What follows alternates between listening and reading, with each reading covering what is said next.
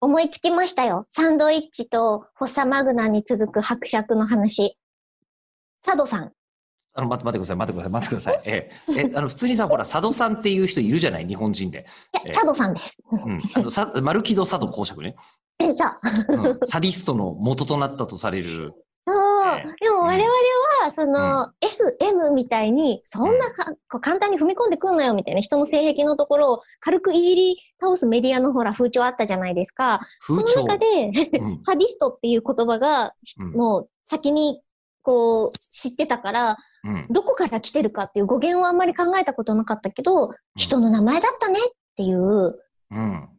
後から来るから、まそれだあっね。たらサンドイッチもそうだし、うんじゃあフォスターマグナもそうじゃないって思った私、自己しか弁も護ね士。、まあ、フォッサマグナっていう名前をつけたのがナウマン博士だったのに、ナウマン博士が見つけた像にナウマン像ってつけてんだもんね。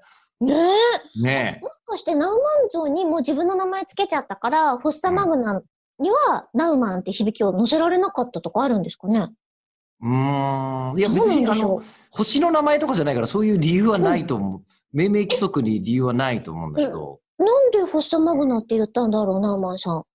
まあラテン語フォッサと喋マグナれるぜって言いたかったのかなまあちょっとどうやってたんだと思うんですけどね。でもそれに比べ ると、サディストっていろんななんか難しいね、難しい昔のなんかこうギリシャ神話とか引いてくればよかったのに、そのまんま名前つけたわけでしょ、うんで、確かにもっと言うと、あの SM の場合は M も存在しなきゃいけないわけで、M の方は、えっとね、誰ですかマゾッホって人がいるんですよ。マゾッコっているのいるの、いるの。ね。だから、あの、SM って、ね、だから、サドマゾっていうふうに言ってますけど、あれ、うんもし、あのーそういう小説とかを、うんうん。こう、書いて世の中に発表した人が、日本人だったとすると、うん。そっか。そう、だから、佐藤と牧本とかっていう可能性とかあるわけですよ。あわかんないけどあそこはやっぱ S にね、え、あの、あえあえてやるなあらえばて、ね。うんうんうん。そういう、それだとすると、なんかこう、あの、すごいさ、もう、佐藤牧本クラブとか言ってるわけですよ。なるほど。